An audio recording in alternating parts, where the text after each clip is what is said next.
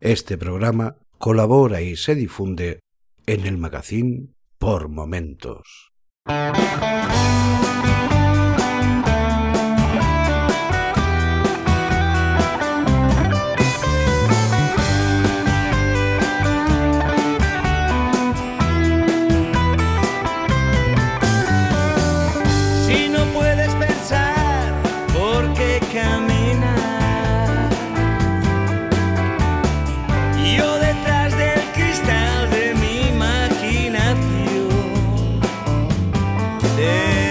¿Ya conoces la página fideliño.es?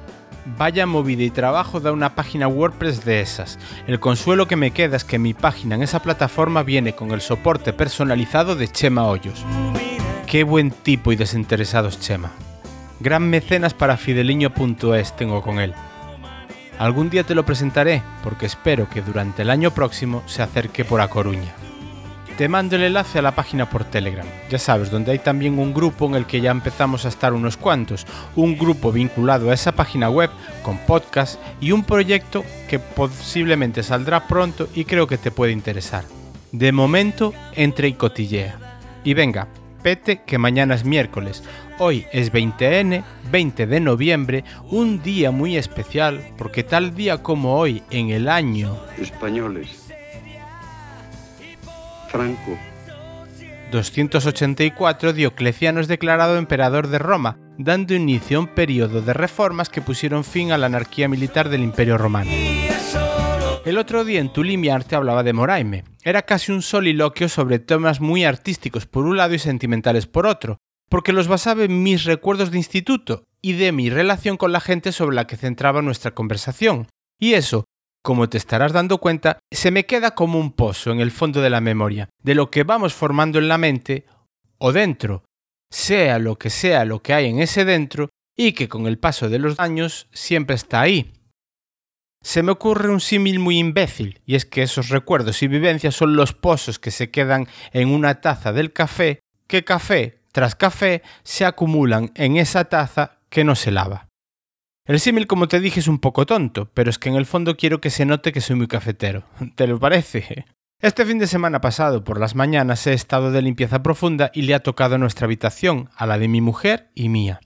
Mueves la cama, sacas el colchón, separas armarios, mesillas de noche, pasas el trapo, lo que se dice limpieza general mientras escucho podcast. ¿Cómo acompañan los judíos para estas tareas? ¿Lo has probado? Te lo recomiendo. Y en esa limpieza me ha dado por fijarme en algo que puede a priori resultar trivial. Un sofá orejero de color malva.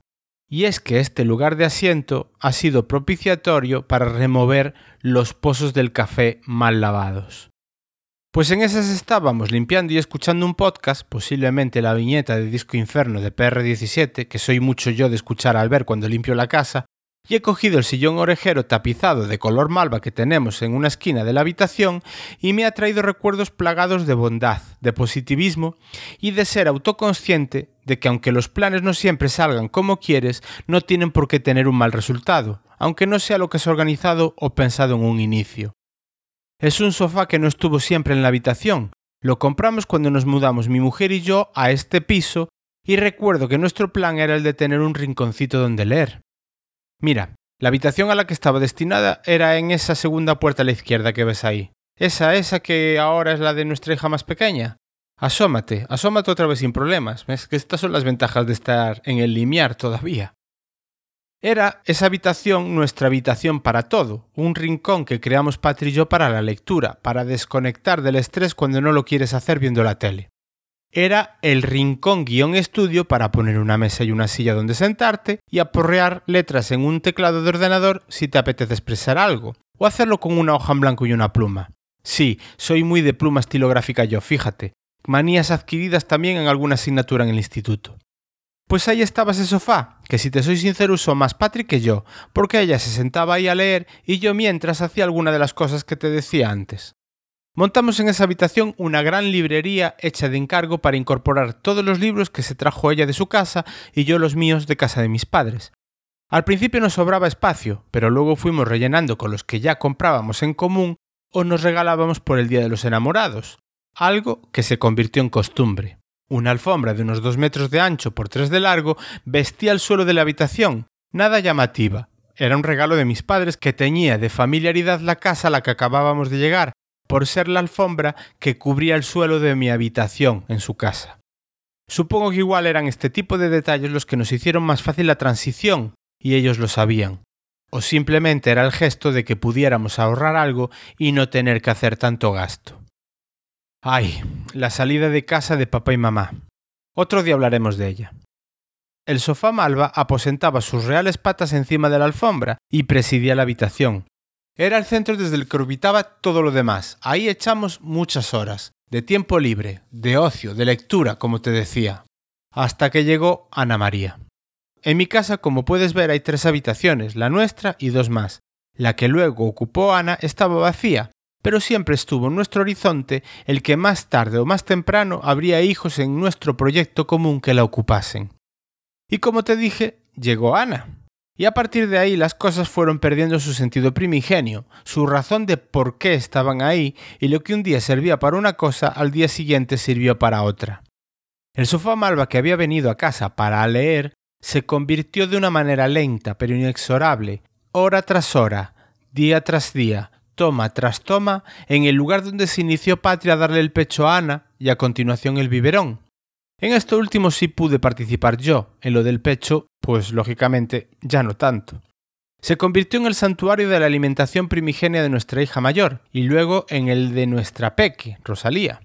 Más tarde, la verdad es que ya no es solo que cambiara su uso, porque dirás, oye, que aún podía conservar el uso de la lectura que tenía antes ese sofá.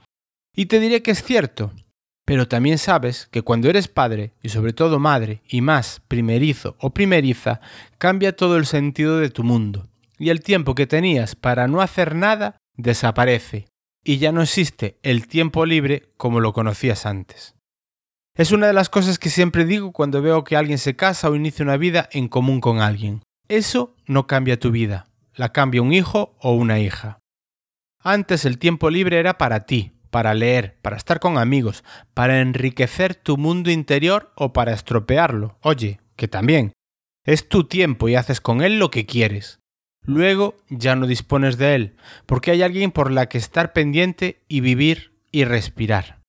Y aunque al principio el sofá en ese periodo seguía presidiendo la habitación, pues estaba en el centro y giraba todo en su entorno, la niña se fue haciendo mayor y empezaba a moverse, a dar sus primeros pasos, a usar esa habitación para sus primeros juguetes, alfombras de interacción con sonidos, juegos de madera de construcción, libros de tela que chupar y golpear, primeras muñecas, y el sofá malva poco a poco fue desplazándose, arrinconado hacia un lado. Ya no presidía la habitación, digamos que ayudaba o colaboraba a que la habitación cumpliese otro objetivo, el de que Ana fuese abriéndose a nuevas sensaciones, estímulos, y sin solución de continuidad llegó su hermana Rosalía. Y Rosalía se hizo más mayorcita, y también necesitó su propio lugar. Y el sofá malva necesitó de una nueva ubicación, y no encontramos mejor lugar que nuestra habitación. Y pensamos, anda, pues igual en nuestro cuarto podremos repescar esa primera intención de que el sofá vuelva a ser un lugar donde desconectar, leer, pensar. ¿Y qué va? Para nada. Como pasará en otras casas con un mueble de este tipo, se convierte en un aparatodo, un mueble que sirve para todo menos para lo que debiera. Suele servir para apoyar el bolso cuando llegas, para dejar la ropa que te quitas apurada o apurado porque tienes que preparar la cena y te pones el pijama, o para dejar la ropa que te pondrás al día siguiente y no tener que andar molestando, abriendo y cerrando cajones o colgando y descolgando ropa temprano.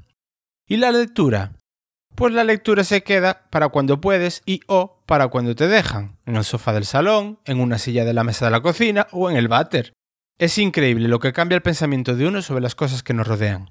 Lo que hoy se compra, un sofá malva para poder hacerlo el centro de muchas cosas, se convierte primero en un lugar maravilloso donde unas hijas se inician al alimento con su madre, y luego le sirve también a ellas para uparse cuando van a dar sus primeros pasos y agarrarse a él para no caerse en esos inicios, esos impulsos de una vida que algún día será más independiente, como si el mero hecho de comenzar a andar no fuera ya en sí mismo un acto de independencia.